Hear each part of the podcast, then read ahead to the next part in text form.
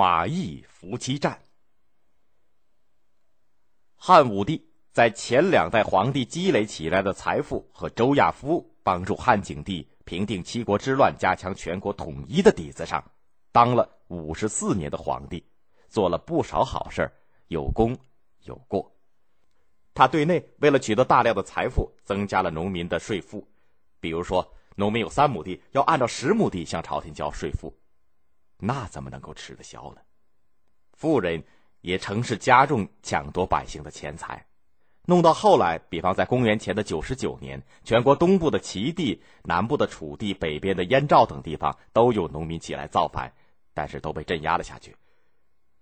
汉武帝看准有势力的大地主、大商人损害朝廷权力和收入，就把全国分成十三个部或者是州，派十三个刺史去加强朝廷的统治，打击危害朝廷的各种势力。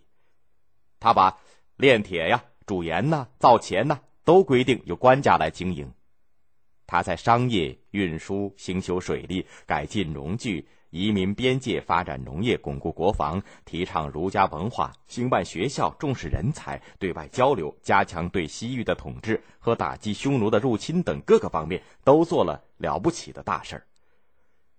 在他当皇帝的时候，出现了大学者董仲舒、大史学家和大文学家司马迁、大作家司马相如、大探险家和外交家张骞，以及大军事家卫青和霍去病。等光耀千秋万代的了不起的人物。说到卫青和霍去病，就不能不说匈奴了。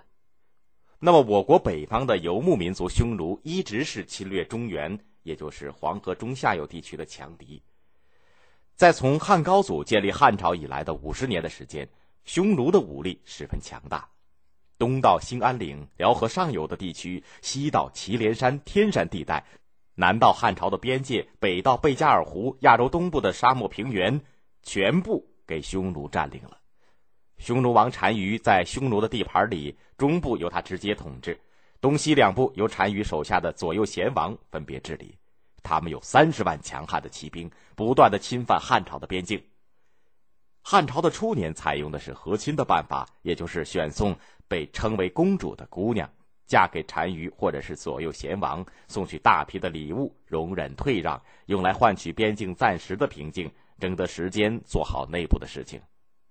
可是匈奴总是不断的抢夺汉朝边民的财富和边界的人口，他们把青年男女俘虏过去做奴隶，可残忍了。例如在汉文帝的时候，匈奴侵犯上郡和云中的那一次，被杀害和抢去的百姓就有一万多人。从公元前幺三三年开始，汉武帝对匈奴进行了长期的讨伐。汉武帝除了向边界移民，在边界用军民开垦荒地，切断匈奴和其他游牧民族的联合，派出外交使者跟邻国交好以外，就调动大军从正面去攻打匈奴，摧毁他们的军事力量。马邑是一个地名，在现在的山西朔州一带，是西汉初年韩王的国都。后来就被匈奴抢去了，到汉武帝的时候呢，又把他收复了。可是匈奴怎么也不死心，总想把他再侵吞过去。匈奴的骚扰把汉武帝弄得怪头疼的。有一个将军叫王辉，为了帮助汉武帝解忧，就设计了一个关门打狗的办法，历史上叫做马邑之谋。王辉对汉武帝说：“陛下，臣下有一个建议。”我认识马邑的一个人，叫做聂一，他跟匈奴单于混得挺熟。单于经常向他打探马邑的情况，好抓住什么时机来抢夺财富和百姓。我们不如将计就计。有的大臣不同意，认为还是和亲好。汉武帝想了想，说：“往回去办吧，成就成，不成就打出去。大家都做好大打匈奴的准备吧。”将军卫青等文臣武将。都非常赞同汉武帝的谋略。王辉就找来马邑人聂一，商量出一个计策：汉朝调动三十万军队，埋伏在马邑附近的山凹里，要做的十分隐蔽。聂一扮成汉奸，去诱惑匈奴单于带着主力部队深入马邑，把这个地方再夺过去，然后汉军关起门来，一下子把匈奴的主力消灭掉。匈奴单于听了聂一的话，率领骑兵主力快速的向马邑行进。不料还没有进入马邑汉军的埋伏圈，单于从一个怕死的汉人那里获得了情报，汉军的计谋就泄露了。匈奴单于很快的率领骑兵撤退，逃到边境外面去了。汉武帝对匈奴的长期作战，就从这一次开始了。